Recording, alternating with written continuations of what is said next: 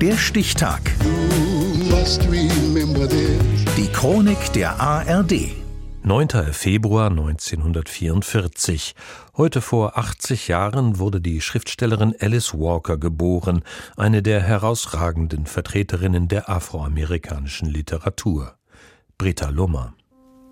Eine Schreibmaschine, eine Nähmaschine und ein Koffer. Das ist das karge Gepäck der jungen Alice Walker, als sie 1961 mit gerade mal 17 Jahren ihr Elternhaus im südlichen US-Bundesstaat Georgia verlässt.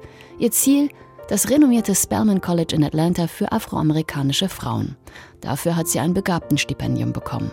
Etwas Besonderes in Zeiten, wo die Rassentrennung in den USA noch Gesetz ist.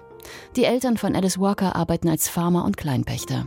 Das Geld ist immer knapp und die Familie leidet unter der Willkür ihrer weißen Landbesitzer wie sich Alice Walker in einer US-amerikanischen Dokumentation erinnert. Sie bauten das Essen, die Ernte und die Baumwolle für den Grundbesitzer an und dann entschied der Grundbesitzer zum Ende der Ernte, sich nicht an den Deal zu halten, der darin bestand, alles mit unseren Eltern und der Familie zu teilen. Und so konnten wir vom Land geworfen werden. Und wissen Sie, das war eine sehr stressige Sache für uns alle. off the land. You know, this was a very stressful thing. Trotz der erschwerten Bedingungen machen alle Walker-Kinder einen Schulabschluss. Und Alice absolviert als jüngstes von insgesamt acht Kindern die Highschool sogar als Klassenbeste. Während ihres Studiums ist sie aktiv in der antirassistischen Bürgerrechtsbewegung und ist 1963 beim historischen Marsch auf Washington dabei. I have the pleasure to present to you Dr. Martin Luther King, Jr. Zwei Jahre später schließt Alice Walker ihren Bachelor of Arts in New York ab. In dieser Zeit hat sie schon zahlreiche Gedichte, Erzählungen und Kurzgeschichten geschrieben. 1967 heiratet sie den jüdischen Bürgerrechtsanwalt Melvin Leventhal.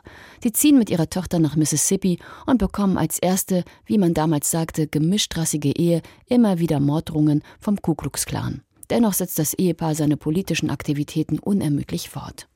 In dieser Zeit unterrichtet Walker an diversen Colleges und Universitäten. 1970 veröffentlicht sie ihren ersten Roman, Das dritte Leben des Grange Copeland. Dann 1982 ihren wohl größten Erfolg. Ihr dritter Roman, Die Farbe Lila, erscheint in Form eines Briefromans und beschreibt das Schicksal der Schwestern Celie und Natty. Für dieses Werk bekommt Alice Walker nicht nur den National Book Award, sie erhält auch als erste Afroamerikanerin den Pulitzerpreis. Und das für eine Geschichte, die sie ihr Leben lang mit sich trug but I was also bringing in back into the world lost ich brachte auch verlorene Stimmen und verlorene Wesen zurück in die Welt. Ich meine, sie sind natürlich nicht identisch mit meinen Vorfahren, aber sie sind aus diesem Stoff. Regisseur Steven Spielberg wird auf die Geschichte aufmerksam und verfilmt das Werk drei Jahre später erfolgreich mit Whoopi Goldberg, Danny Glover und Oprah Winfrey in den Hauptrollen. Elfmal wird die Farbe Lila für die Oscars nominiert, geht am Ende aber leer aus. Seit damals hat Alice Walker zahlreiche Essays, Romane, Kinderbücher oder Lyrikbände herausgegeben. Größere Aufmerksamkeit hat sie aber zuletzt in verstörender Weise mit ihrer Unterstützung für die abstrusen und antisemitischen Verschwörungstheorien des ehemaligen Fußballprofis und Esoterikers David Icke bekommen. Der glaubt, die Erde werde von formwandelnden reptiloiden Humanoiden regiert.